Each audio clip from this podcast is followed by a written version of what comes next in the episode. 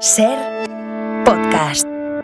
Con arroz bonito, con tomate, cochinillo en caldereta, migas con chocolate, cebolleta, en vinagreta, mortero. ¿Qué tal? Maestro ¿Qué tal? Hornillos. ¿Qué tal, amigos? ¿Cómo ¿Qué estáis? pasa? ¿Qué tal? Bienvenidos al mundo de la cocina. Oye, Carlas, ¿Qué? Charlie, antes de nada, ¿Qué? me gustaría cerrar el debate este tan interesante Oh. que habéis tenido. Lavaplatos. Eh, Sí, sí, a mí me ha encantado, pero mira, como chef profesional, como el único chef profesional que hay aquí, me gustaría cerrar el debate con esta reflexión, ¿no? Totalmente de acuerdo con, con Nieves con Costrina. A ver, lavar los platos, enjuagar los platos antes de meterlos en el lavavajillas es como enjuagarse el culete antes de entrar en la ducha. Innecesario, totalmente, totalmente innecesario. Así que, total con Nieves con Costrina. Y ahora sí, Carlas, vamos.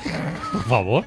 Bueno, es una imagen, ¿no? Pues, Sí, no, sí, sí, claro, Útil, claro, útil para que la gente se dé cuenta de la chorrada que significa fregar platos antes de meterlos en la vajilla. No es fregarlos, es enjuagarlos un poco o sea, limpiarlos. y además te digo una cosa, Carlas. Ese, ese, ese poquito de queso, ese poquito de tomate que queda en los platos después de sacarlos de las vajillas, eso da un sabor, eso da un toque, ¿verdad? A los siguientes platos, que- a los siguientes ¿vale? manjares que vas a depositar en el plato. Entonces, no pasa nada, ¿no? Claro. Bueno, después de los excesos en, en las fiestas, en, enero es la guerra, ¿no? Se inauguran los Juegos del Hambre, como yo le llamo. Todos queremos perder esos kilitos ganados en buena lid, que además los hemos ganado en buena lid. Entonces, ahora hay muchas dietas, hay muchas dietas milagro y la gente está... Pues confundida y me preguntan, Francisco, ¿cuál es la mejor dieta para adelgazar? Bueno, escuchad este tren de voces. por favor. Hola Francisco, ¿qué te parece la dieta Dukan? ¿Y la detox? ¿Está bien la monodieta? ¿Y la paleodieta? Gilidieta. bueno, todas estas dietas, a ver, sinceramente, son un timo. Sin extensión, son un sacacuartos. Todas son una estafa menos la mía. La dieta hornillos. Ya no me preguntaréis. Hornillos.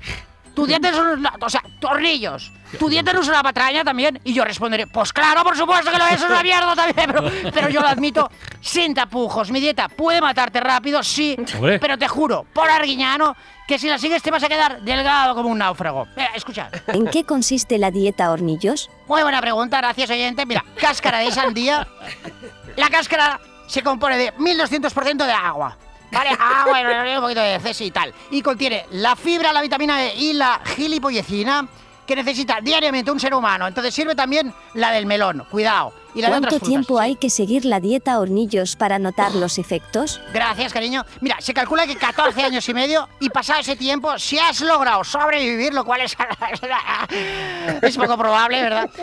Vas a lucir tipín, ¿eh? ¿Verdad? Además de estar muy enfermo, vas a lucir tipín. Y como ves, es una dieta honesta, porque creo que la honestidad es la base de cualquier cocinero. Es el sofrito de nuestra profesión. Buena frase, ¿verdad, Francino? Sí. Bueno, pues déjame, Charlie, que invite a los oyentes ahora sí a que me hagan preguntas sobre sus dudas, sus, sus cuitas en la cocina, ¿vale? La sección tiene título truñazo, se llama Barra Libre con Francisco Hornillos y tiene careta, dentro careta. Venga. ¡Barra libre con Francisco Ardillos! Yo sí soy, yo sí soy el cocinero. Yo soy. bueno, ya tenemos una llamada.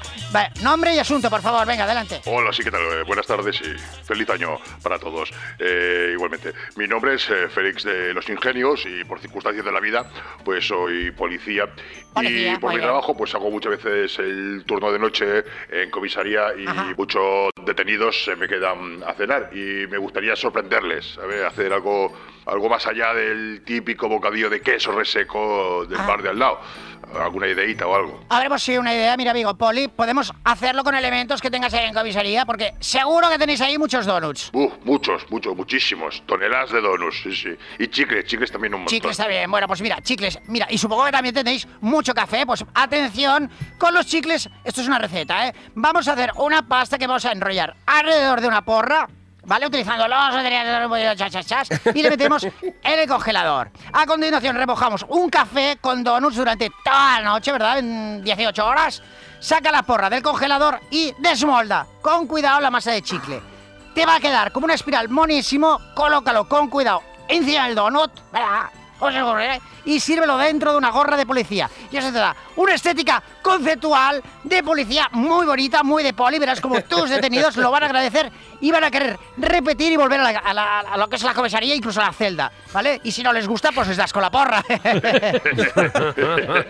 Esa ha estado, esa ha estado, ha estado bien. Había que multarle por exceso de creatividad, Francisco.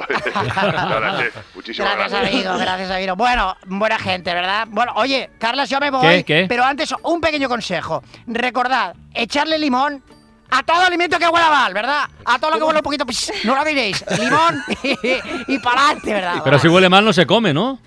Mm, Si es invitado, sí. Tú no te lo comas, pero los invitados le echas limón y que se lo coman ellos. Ese es, ese es, ese es mi consejo, ¿verdad? Bueno, un saludo y feliz... ¡Feliz año, las carillas. Adiós. Ser podcast.